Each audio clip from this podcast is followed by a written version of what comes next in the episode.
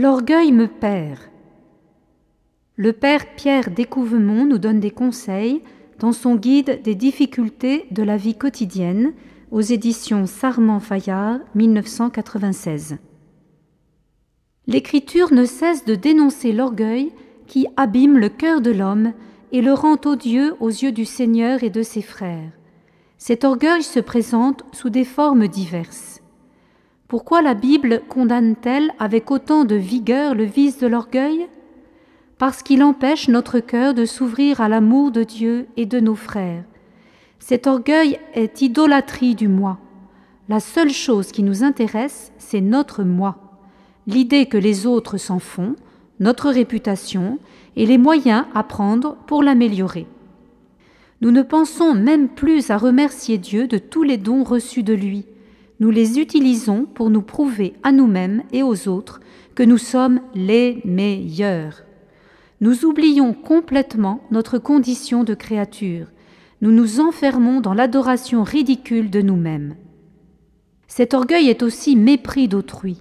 Nous écrasons les autres de notre suffisance, nous ne prêtons plus attention à leurs problèmes, à leurs souffrances, ni même à leur présence.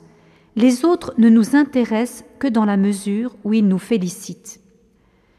Comment parvenir à la véritable humilité? Tout commence habituellement par une grâce de lumière qui nous fait comprendre que Dieu seul est infiniment bon et infiniment aimable, et qu'il est par conséquent ridicule de lui préférer notre petit moi.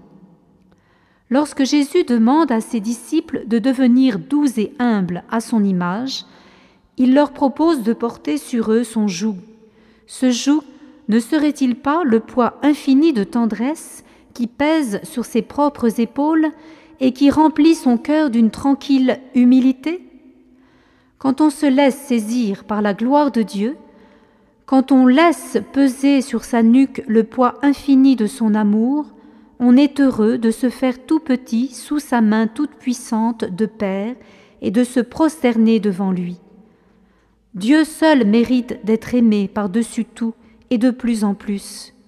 Notre bonne santé, la beauté et l'harmonie de notre corps, la réussite de nos affaires, notre réputation sont évidemment des biens que nous avons le droit d'apprécier et de protéger, mais ils ne doivent jamais devenir des idoles de notre cœur, ils ne sont pas le but ultime de notre vie. Il faut mener un combat incessant. Ne nous étonnons pas d'avoir beaucoup de mal à aimer Dieu par-dessus tout. Nous ne sommes pas spontanément humbles, comme l'a été la Vierge Marie. Mais c'est en quelque sorte à force d'être orgueilleux qu'on peut devenir humble. Un jour, on s'aperçoit de l'erreur que l'on commet en se prenant pour le centre du monde et on supplie le Seigneur d'être libéré de cette idolâtrie. L'humilité n'est pas le résultat de nos efforts, mais une grâce.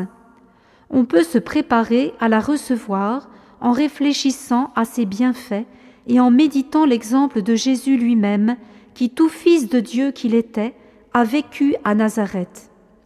L'humilité véritable nous fait participer à celle de Jésus, Verbe incarné, qui avait une conscience très claire de ne rien avoir qui ne lui fût donné par son Père.